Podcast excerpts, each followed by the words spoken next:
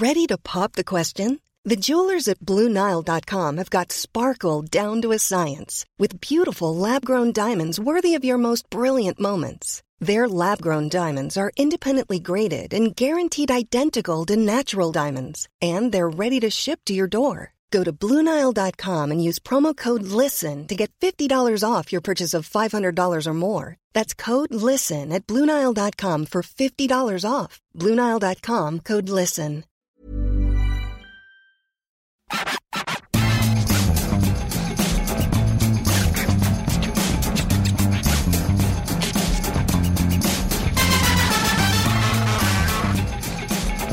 Bonjour à toutes et à tous, je suis Julien Pereira, journaliste Eurosport, et bienvenue dans l'EFC Stream Team. Et oui, comme vous le voyez, ou plutôt comme vous l'entendez, pas de Maxime Dupuis ni de Martin Mosnier cette semaine. Vous n'aviez pas besoin de ça pour le savoir, mais ces deux-là sont des gens ordinaires à qui il arrive de prendre des vacances parfois, et même souvent, et même euh, tout le temps. Mais rassurez-vous, il existe des gens aussi fidèles que vous, comme Adrien Yo, qui va animer cette émission à mes côtés. Comment ça va, Adrien?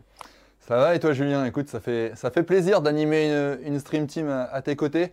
Bah ouais, on, on voit bien qu'il y en a, ils se la coulent douce, quoi. Il y en a, Ouais, ils se la coulent douce, douce. ils sont tranquilles, ils sont en vacances. Ils vont nous écouter euh, les, pieds, les doigts de pied en éventail. euh, pour l'un, l'autre, il sera peut-être euh, Le petit cocktail. le petit cocktail, voilà, la belle vie, Alors, quoi. Il y, en aura un, qui- il y en aura un qui aura sûrement un cocktail, et l'autre, il aura sûrement un hamburger. Ah je oui, dis pas un gros hamburger. Le connaissant, il va pas, il va pas rigoler là-dessus. bon, on a, on a une émission nous à faire parce que voilà, pendant qu'il y en a qui se la coulent douce, il y en a qui bossent. Donc Ouais, euh, je te propose de, de commencer par le sommaire euh, avec une première partie sur le, la guerre euh, Russie-Ukraine et ses conséquences. Oui, on va, on va évoquer tout ça évidemment parce que c'est le sujet majeur de, de cette semaine et probablement des prochaines semaines avec un invité, Lazare Van Paris, qui est un, qui écrit sur le site Football Ski, qui est spécialiste du, du football de, de l'Europe de l'Est, qui va nous éclairer sur plusieurs sujets avant qu'on revienne sur des sujets un petit peu plus légers, Adrien, avec notamment le, Paris Saint-Germain. Plus léger, je sais pas, mais en tout cas, euh, autour du Paris Saint-Germain, on va s'interroger sur la MNM, Messi, Neymar, Mbappé, et, on va avoir cette, euh, interrogation. Euh, Est-ce qu'il ne faut pas en mettre un sur le banc pour les grandes échéances? On a encore vu face à Nantes l'équipe souvent coupée en deux dans les phases défensives, parce que les trois de devant eh ben, ont du mal à se replier défensivement. Donc on va s'interroger, voilà, est-ce que euh, Mauricio Pochettino a tout intérêt à conserver ces trois de devant? Est-ce qu'il peut faire autrement d'ailleurs? Euh, ou s'il peut euh, prendre une décision assez radicale? Et on terminera avec une dernière partie, Julien, qui va nous emmener du côté de l'Espagne. Ouais, du côté de l'Espagne et de Madrid, à l'Atlético, où Antoine, Griezmann pardon, a retrouvé du temps de jeu cette semaine contre Manchester United après deux mois de galère et de blessures. Il revient au bon moment et il y a beaucoup, beaucoup d'enjeux pour lui euh, dans les prochaines semaines. Donc on évoquera tout ça en fin d'émission. Ce podcast est à retrouver, vous le savez, sur toutes les bonnes plateformes d'écoute, Deezer, Spotify, Acast, Apple Podcast. N'hésitez pas à nous noter, à nous laisser des commentaires également. Euh, on aime bien lire vos, vos commentaires et ça nous permet également de remonter dans les classements des plateformes. Julien, t'es prêt? Je suis prêt, Adrien. Allez, on y va pour le FC Stream Team, c'est parti. La guerre entre l'Ukraine et la Russie va avoir et a déjà des conséquences sur le sport euh, européen. Euh, on a vu notamment les joueurs, brésiliens du Shakhtar Donetsk appeler à l'aide, coincés dans un hôtel de, Kiev, appeler à l'aide leur, gouvernement. On sait que le championnat en Ukraine est également suspendu. On va évoquer tous ces sujets-là avec notre invité aujourd'hui, Lazare Van Parijs, qui est rédacteur pour le site Football Ski, spécialiste du football de l'Europe de l'Est. Salut Lazare. Bonjour à tous, merci. Merci de, nous rejoindre dans le FC Stream Team. Alors, une première question euh, toute simple. Ah, Comment cette, cette crise et cette guerre peut impacter le football européen? Aujourd'hui, on a un football qui est de plus en plus connecté politiquement parlant et qui est de plus en plus présent dans toutes les sphères de la société. Euh, et du coup, euh, des sanctions euh, au niveau des entreprises russes va avoir un impact direct sur des clubs européens. Et de la même façon, euh, des- les, les sanctions ou la guerre en elle-même va euh, empêcher la continuité euh, du championnat euh, ou même peut avoir un, un impact sur les sélections nationales. Julien? Ouais, il y a, y y plusieurs choses qui sont, qui, qui sont déjà sorties ces derniers jours. On, on pense notamment au contrat Gazprom avec, avec l'UEFA. C'est, on parle d'une somme de 40 millions d'euros. Euh, Qu'est-ce qu'on peut attendre de ça? Est-ce qu'il va y avoir une défiance maintenant vis-à-vis de toutes les entreprises, les sponsors russes? Est-ce qu'il va y avoir un... Est-ce qu'on va rechercher plutôt un compromis selon toi? Parce qu'évidemment, on sait que l'UEFA euh, a besoin de cet argent. Qu'est-ce qu'on peut imaginer pour les, prochains jours? Aujourd'hui, on a eu euh, déjà euh, Saint-Pétersbourg a perdu la finale de la Ligue des Champions qui devait se tenir euh, dans la ville de Gazprom euh, pour le mois de pour cette année. Donc c'est déjà quelque chose qui était important. Mais la finale qui a été relocalisée au Stade de France, hein, oui. Exactement. Et euh, les contrats sont tels que aujourd'hui les contrats sont pour de nombreuses années et des sommes très importantes. Et il est aujourd'hui trop tôt pour pouvoir affirmer que Gazprom va être remplacé de tout sponsoring. c'est pas forcément dans l'intérêt de personne aujourd'hui. Il y a trop d'argent et la situation est trop confuse pour tout de suite euh, s'aventurer et dire que demain sera un monde totalement différent. Euh, ce qui est sûr, par contre, effectivement, euh, le club de Schalke a déjà annoncé qu'ils allaient changer de politique et ne plus s'afficher avec le sponsor sur leur maillot. C'est une somme de 10 millions d'euros qui est en jeu par an euh, pour un club de Bundesliga 2 euh, qui est dans une situation financière précaire, qui a eu beaucoup d'argent, qui n'a pas forcément eu les résultats liés au budget qu'ils ont eu dans le passé. Et donc aujourd'hui, prendre cette décision de ne plus s'afficher avec le, leur sponsor Gazprom, c'est quelque chose qui n'est pas anodin, euh, qui aura des répercussions qui montrent que l'Allemagne est en train de prendre conscience des enjeux liés euh, à cette crise euh, militaire, mais également énergétique qui a lieu en, en, ce moment. Et donc, on est en train de voir une carte du sponsoring et une carte des financements qui va, sur, qui va changer. Mais aujourd'hui, on est encore au, tout début de, de cette situation.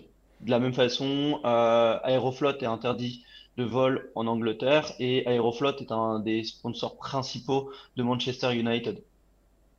Oui, donc concrètement, voilà, on a déjà des premiers euh, effets qui se font sentir tout de suite. Schalke va se priver de 10 millions d'euros par an.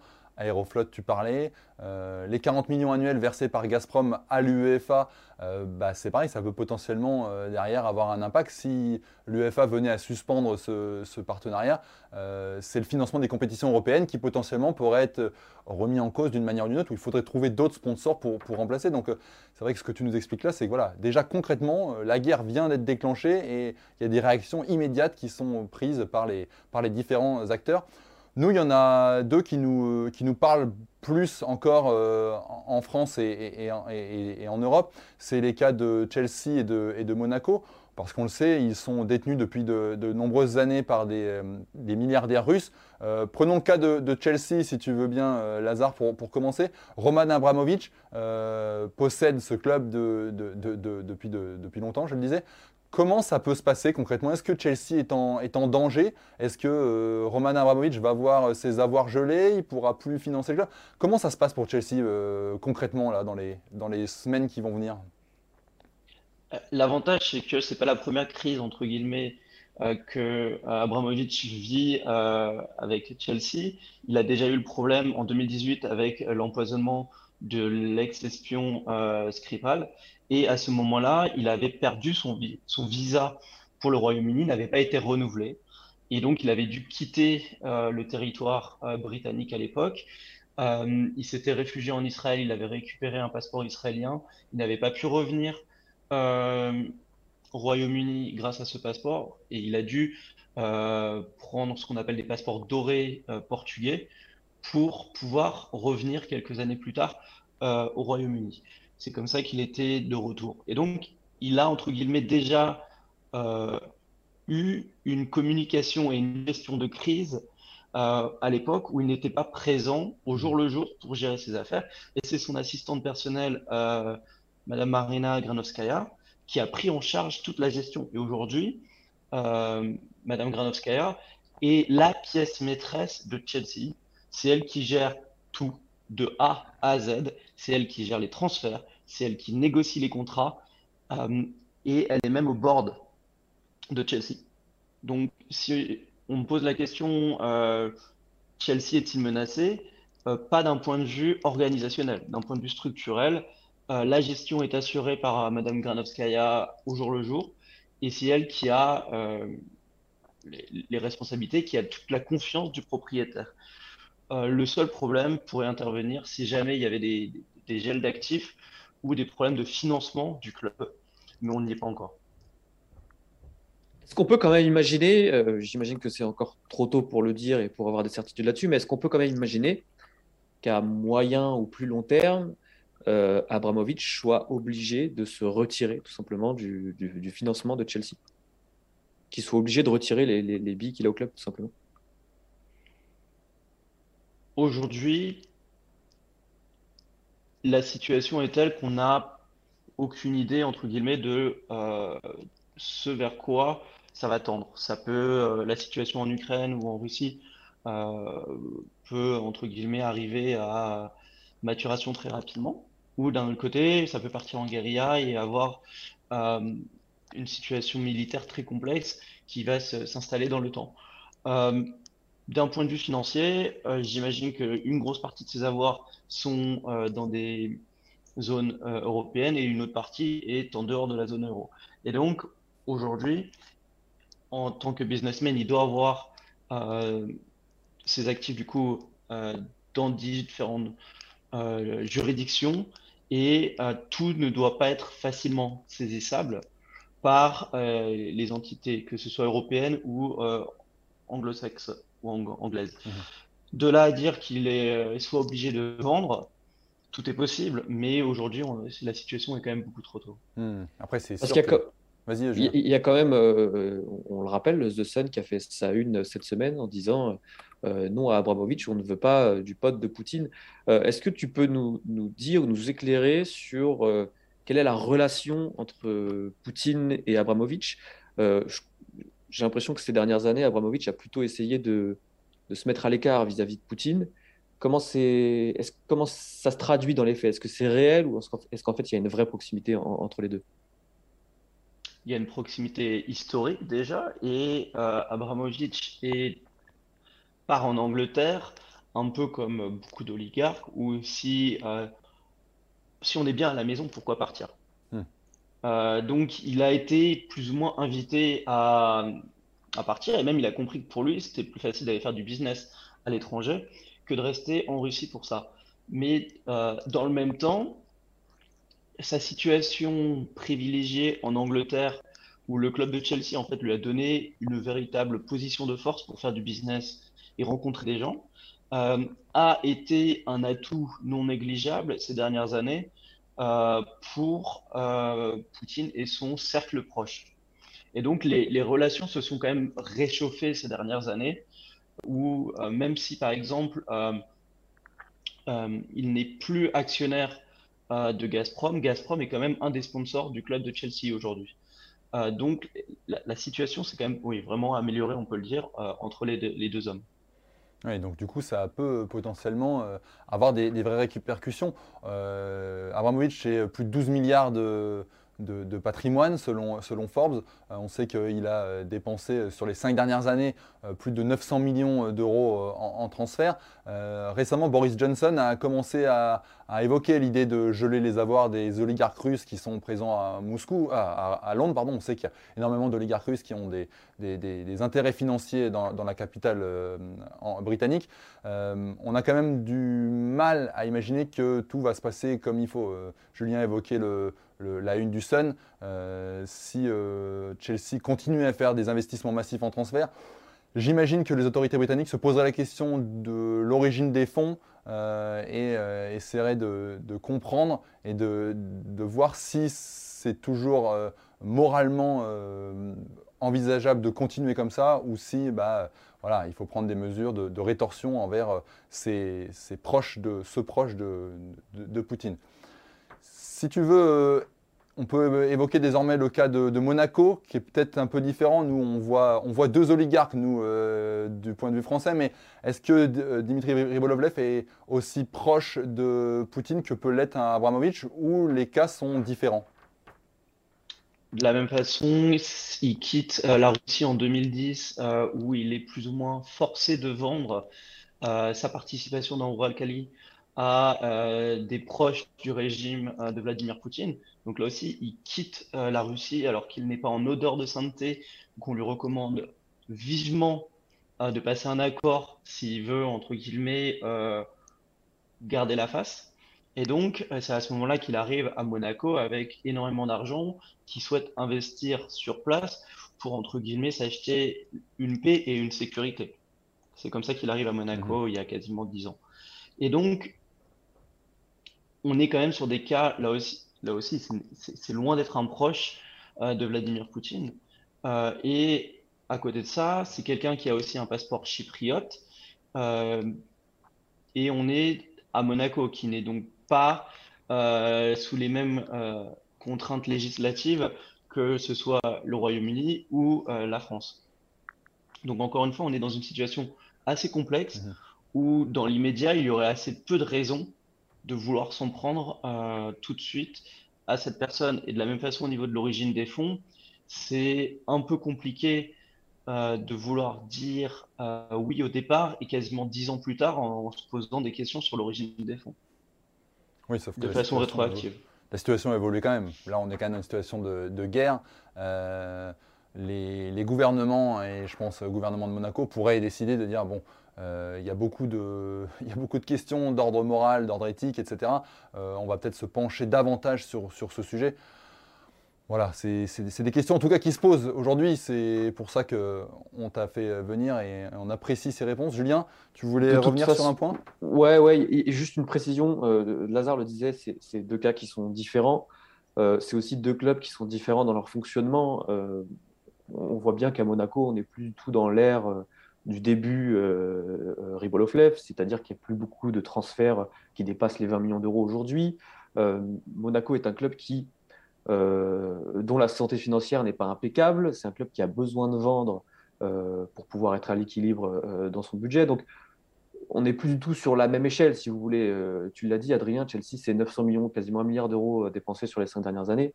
Monaco, globalement, a toujours beaucoup plus vendu qu'il n'a acheté ces dernières années. Donc, même si, dans le pire des cas, entre guillemets, si Ribolovlev doit se retirer de, Monaco, ça, ça ne débouchera pas sur un écroulement du club, pour la simple et bonne raison que ce club-là, si aujourd'hui il peut se payer euh, des joueurs euh, qui ont quand même une importance au niveau européen, je pense notamment à, Wissam Ben c'est aussi parce qu'il y a une fiscalité avantageuse à Monaco et qu'ils peuvent se payer des salaires plus élevés. Donc, globalement, moi, euh, je suis évidemment, comme, comme beaucoup spectateurs pour l'instant de, de, tout ça, mais j'ai quand même du mal à imaginer que si répercussions il doit y avoir, si répercussions importantes il doit y avoir, elles soient les mêmes pour Monaco que pour Chelsea.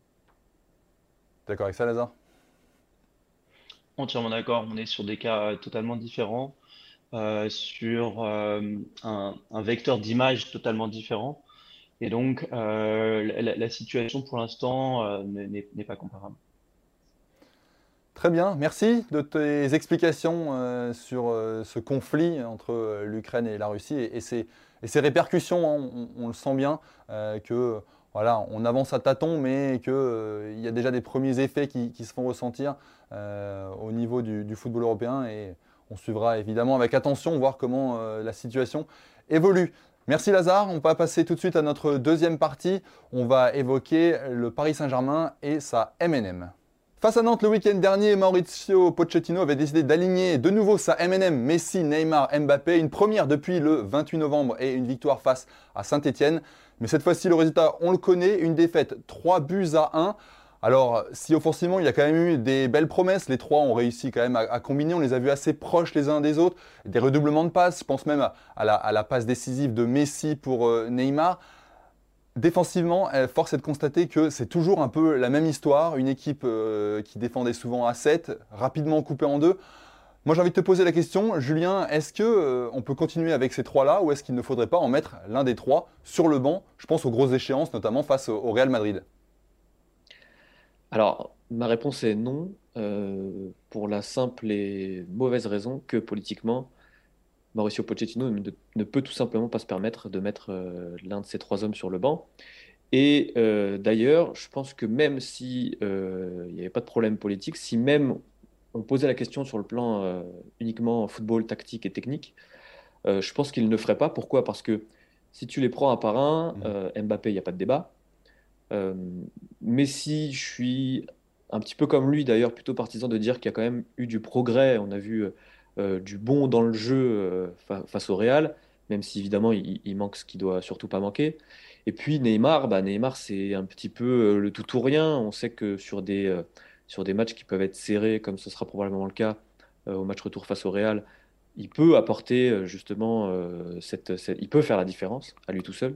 On se souvient de l'impact qu'il avait eu au, Final Eight, notamment il y, a, un an et demi maintenant.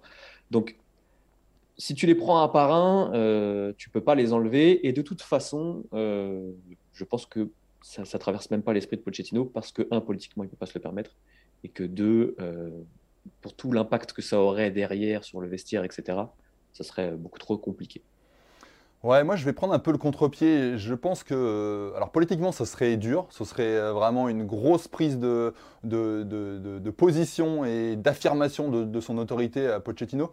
Mais moi je pense qu'il pourrait le faire parce que euh, déjà, on sait très bien que sa fin de mandat au, Paris Saint-Germain, on voit bien que c'est compliqué. Il lui reste un an de contrat, mais on n'imagine pas qu'il reste au-delà de, l'été 2022.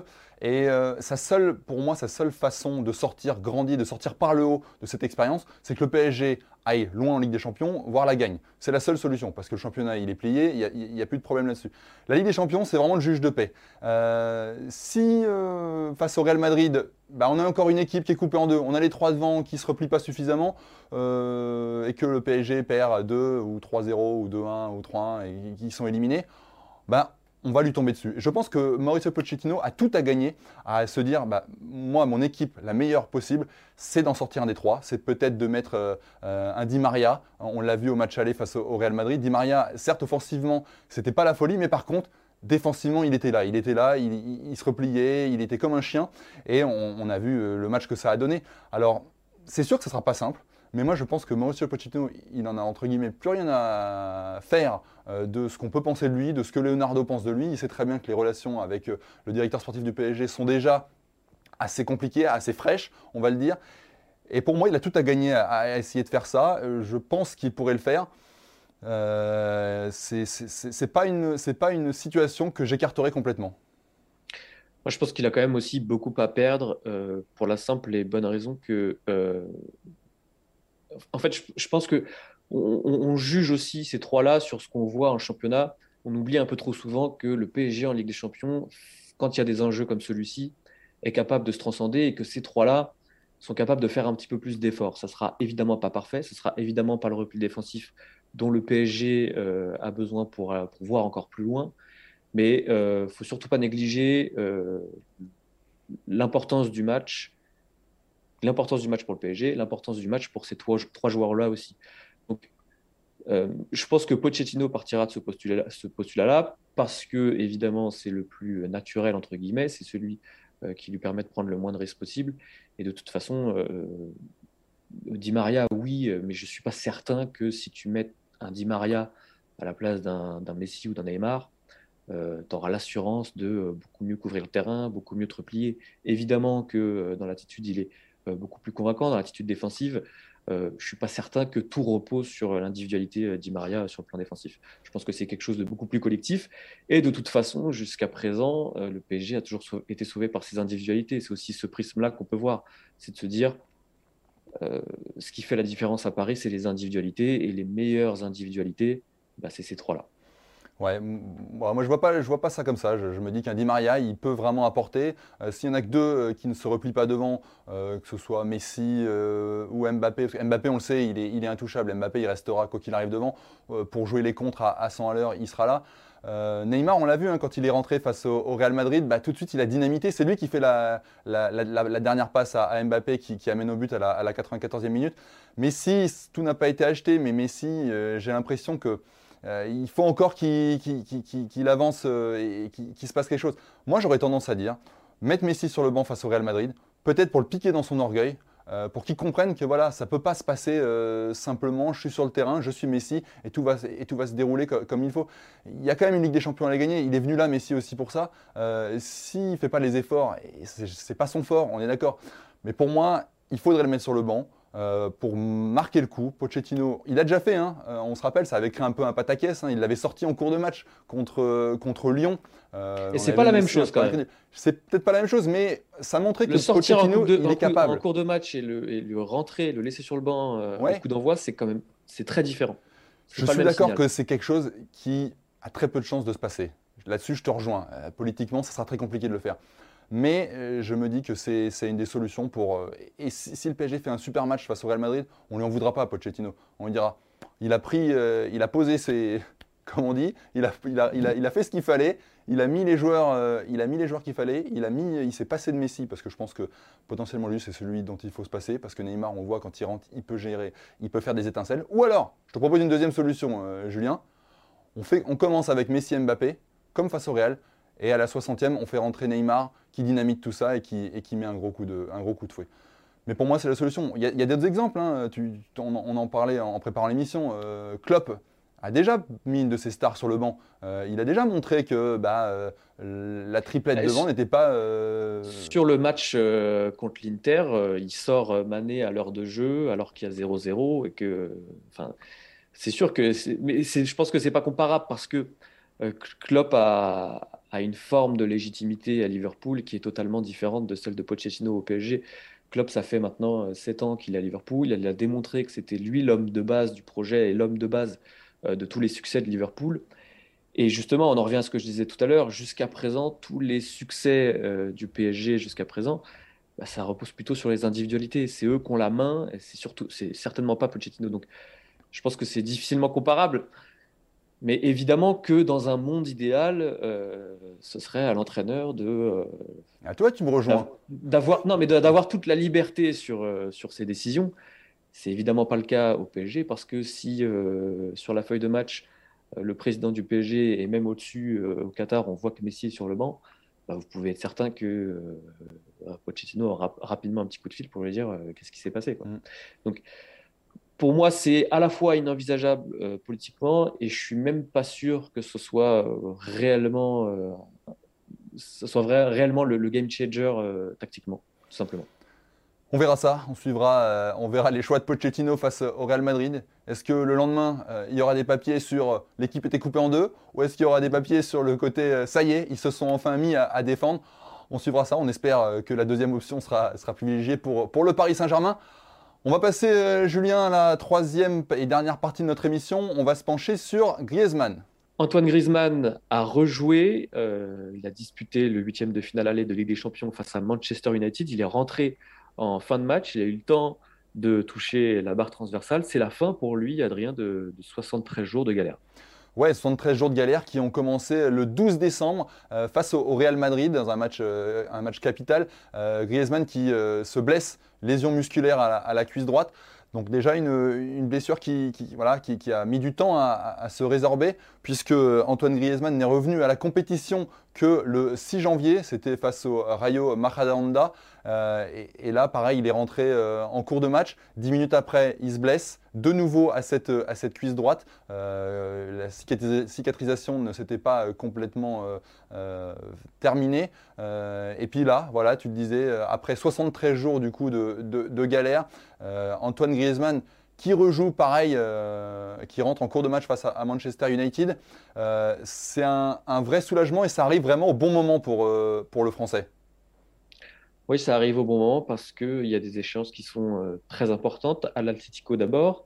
Alors, il y a le match samedi face à Celta Vigo. On rappelle que l'Atlético lutte encore pour essayer de se faire une place dans, parmi les quatre premiers de Liga, pour essayer d'accrocher un petit billet pour la Ligue des Champions la saison prochaine. Donc il y a ce match-là face à Celta Vigo. Il y a surtout un gros match face au Betis Séville qui est un concurrent direct euh, la semaine prochaine. Et puis évidemment, il y aura le match retour euh, en, Ligue des Champions face à Manchester United. Euh, L'Atlético qui a d'énormes difficultés dans le jeu ces dernières semaines. On, en a pas mal parlé sur eurosport.fr et vous pouvez retrouver d'ailleurs un article d'Elias Baïf qui, en, parle sur notre site. Donc vraiment, Griezmann, c'est euh, le joueur qui peut tout changer pour l'Atlético et c'est surtout un mois qui peut être très très important pour lui parce qu'il y a beaucoup d'enjeux euh, à la fois sur le plan physique, sur le plan technique et aussi euh, pour l'équipe de France, Adrien. Ouais, sur l'équipe de France. Avant l'équipe de France, il y a surtout sur, déjà au sein de son équipe, parce qu'on a vu entre-temps que Joao Félix avait quand même commencé à prendre euh, bien ses marques et, le pouvoir euh, surtout sur le, front de l'attaque euh, des Colchoneros. on l'a vu marquer hein, contre, contre Manchester United. D'ailleurs, c'est marrant. Il sort d'ailleurs sous, sous l'ovation. Ouais. il sort sous l'innovation. Donc on sent que voilà, il a enfin réussi à, conquérir ce, public. mais Griezmann, tu le disais, il a touché la barre. Donc c'est une option de plus qui, revient pour, pour Diego Simeone. Je pense que comme tu le dis, il, il en aura bien besoin. Mais vers ce match, hein, parce qu'il va falloir qu'il retrouve sa place petit à petit. Euh, on sait que Griezmann, c'est pas le genre à, lâcher et, à se contenter d'être sur le banc. Mais il va y avoir, il va y avoir voilà, ces échéances. L'équipe de France, t'en parlais, c'est pareil. L'équipe de France, il va falloir qu'il retrouve aussi un petit peu ses marques. On a vu sur les derniers rassemblements bah, que, euh, que ce soit Karim Benzema ou euh, Kylian Mbappé, les deux combinés de plus en plus ensemble, on, sentait un relatif déclin d'Antoine Griezmann. Relatif, hein, je dis bien, il a toujours, il a toujours sa place. Une mise en retrait, on va dire. Voilà, plutôt une mise en retrait. Mais là, c'est pareil. Il va y avoir, euh, il y a ces deux échéances à la fin du mois de mars qui arrivent. Le 25 mars contre la Côte d'Ivoire, si je ne dis pas de bêtises, et le 29 contre l'Afrique du Sud. Deux matchs amicaux qui, bah, qui vont être clés pour lui pour euh, essayer voilà, de, retrouver euh, son, influence. Il aura eu ce, mois de, mars pour se, remettre en jambe. Voilà, comme tu le dis, Julien, ça va être des moments clés pour lui. Il ne faudra pas les louper. Ouais, ce que je trouve intéressant, c'est qu'il y a un, vrai parallèle à faire entre justement l'Atlético et, l'équipe de France. Pourquoi? Parce que Griezmann va devoir démontrer qu'il est toujours l'homme de base de l'Atlético, ce qu'il était avant, euh, et, démontrer qu'il peut encore avoir une énorme influence sur son équipe. Ça, c'est ce qu'on attend euh, de nouveau à l'Atlético, et c'est ce qu'on attendra encore euh, sur les matchs amicaux de l'équipe de France, parce que tu l'as dit, c'était un petit peu moins évident ces derniers mois. L'autre point euh, commun, c'est aussi euh, l'enjeu technique. Euh, Simeone, il y a un vrai enjeu pour lui, c'est de savoir si Griezmann est capable de nouer une vraie relation technique avec João Félix, parce qu'évidemment, João Félix, c'est l'homme le plus cher de l'histoire de l'Atlético. Griezmann, c'est le symbole de, cette équipe-là. Et donc, vraiment, ce qu'on attend depuis des mois et qu'on n'a toujours pas vu, c'est une vraie relation et surtout ces deux joueurs-là évoluer à leur meilleur niveau ensemble. Euh, et ça, c'est aussi transposable à l'équipe de France parce que tu l'as dit, euh, c'était un petit peu moins évident avec, euh, avec Karim Benzema et avec Kylian Mbappé. On avait senti qu'il y avait une vraie osmose entre ces deux attaquants-là en équipe de France et que c'était un petit peu au détriment de Griezmann. Donc vraiment, ce mois-là qui arrive, ce mois-là qui se profile pour, pour Griezmann, c'est important à la fois pour lui et surtout pour la suite de la saison mmh. de l'Atlético et de l'équipe de France en, se projetant sur, sur la Coupe du Monde en, décembre prochain, en novembre prochain. Plutôt. Ouais, ça va être un, vrai cap. Hein. Et, effectivement, c'est aussi pour lui, euh, je pense, même psychologiquement, il va y avoir un, vrai cap à franchir parce que on, l'a vu hein, contre le Rayo Majadahonda quand il, quand il a rechuté, euh, on l'a vu sortir en pleurs. Euh, Griezmann, c'est pas un joueur qui se blesse souvent. Euh, il y a quelques jours par-ci, quelques jours par-là, mais c'est plutôt un joueur qui est, qui, est très très fiable. jamais même. Et qui se blesse, ouais, c'est très très très rare. là, il a 30 ans. voilà, on peut aussi dire que c'est un, une date charnière. C'est une année, voilà, on, il va passer dans, voilà, il passe dans le cap des trentenaires. Donc, bah, euh, foncièrement, tu vas plus vers la fin que tu n'es proche du début. Euh, comment il va gérer ça euh, Est-ce qu'émotionnellement, il va réussir à, reprendre le dessus Est-ce qu'il va pas jouer avec un frein en disant j'espère que je ne vais pas me reblesser sur cette cuisse droite? Donc, il y a plein d'interrogations qui font effectivement que, voilà, comme on le dit, ce mois est charnière. Moi, j'ai pas trop de doutes. Hein. Si on doit se mouiller un peu, euh, voilà, Grisou, c'est euh, l'assurance tout risque. On sait qu'il a vécu des, moments compliqués, un peu moins en équipe de France, mais surtout euh, au FC Barcelone. il a su se relever, il sait revenir. Là, il va falloir renclencher quelque chose supplémentaire. Et je suis persuadé qu'on verra du, très grand Griezmann. De toute façon, que ce soit l'équipe de France ou, ou l'Atlético, euh, les deux en ont besoin. Parce que si l'Atlético veut euh, raccrocher le, bon wagon et voilà, remonter sur les, places, euh, les places qui comptent, bah, il, va falloir, il va falloir que Griezmann soit là. Et en équipe de France, c'est pareil. même si c'est que des matchs amicaux, on a besoin de, le voir monter en puissance, Griezmann, dans l'optique de, de, la Coupe du Monde. Absolument, je ne suis pas inquiet non plus sur le jeu. Moi, je pense qu'à l'Atlético, Simeone a une idée de la formule qu'il veut mettre en place, c'est-à-dire garder ces deux attaquants avec Félix et un autre, voire un, permuter entre euh, Suarez, Correa notamment, et garder Griezmann qui ferait le lien, et ce qu'il faisait très bien en équipe de France il y a, très peu de temps encore, euh, entre justement ce repli défensif qui est évidemment beaucoup plus important à l'Atletico et, euh, et, cette attaque où on, compte plutôt sur, sur les individualités, sur le, talent de, d'un Suarez, d'un Félix ou même d'un Correa. Donc sur ça, je suis pas inquiet et, je pense même qu'il revient au bon moment parce que euh, là, on est, fin février, on va arriver sur un mois, on l'a dit, charnière, et donc il y aura un gros mois, grosso modo, pour être prêt pour l'équipe de France. Donc je pense que euh, le timing est plutôt favorable pour Griezmann. Ouais, c'est les matchs qui comptent, qui, qui arrivent. La fin d'année euh, sera chargée avec son équipe et avec l'équipe de France. merci Julien. Je crois qu'on a fait le tour pour cette Stream Team. Euh, merci, de nous avoir écoutés. J'espère que on a, en tout cas, on a essayé hein, d'être à la hauteur de nos, de nos glorieux, j'allais dire de nos glorieux ancêtres. Ils apprécieront. Il y en a un des deux qui a un ancêtre, mais on ne dira pas lequel. à vous de choisir. Euh, merci en tout cas d'avoir suivi euh, cette Stream Team. N'oubliez pas que vous pouvez retrouver tous les épisodes sur toutes les bonnes plateformes d'écoute, Deezer, Aka, Spotify, Apple Podcast. N'hésitez pas à nous noter et à nous laisser des commentaires, ça nous fait toujours plaisir, ça nous aide aussi à remonter dans les classements des plateformes. Et eh ben nous, Julien, on se dit à, très vite euh, et on laisse la place la semaine prochaine à Martin et Maxime. Salut Salut Adrien, salut à tous.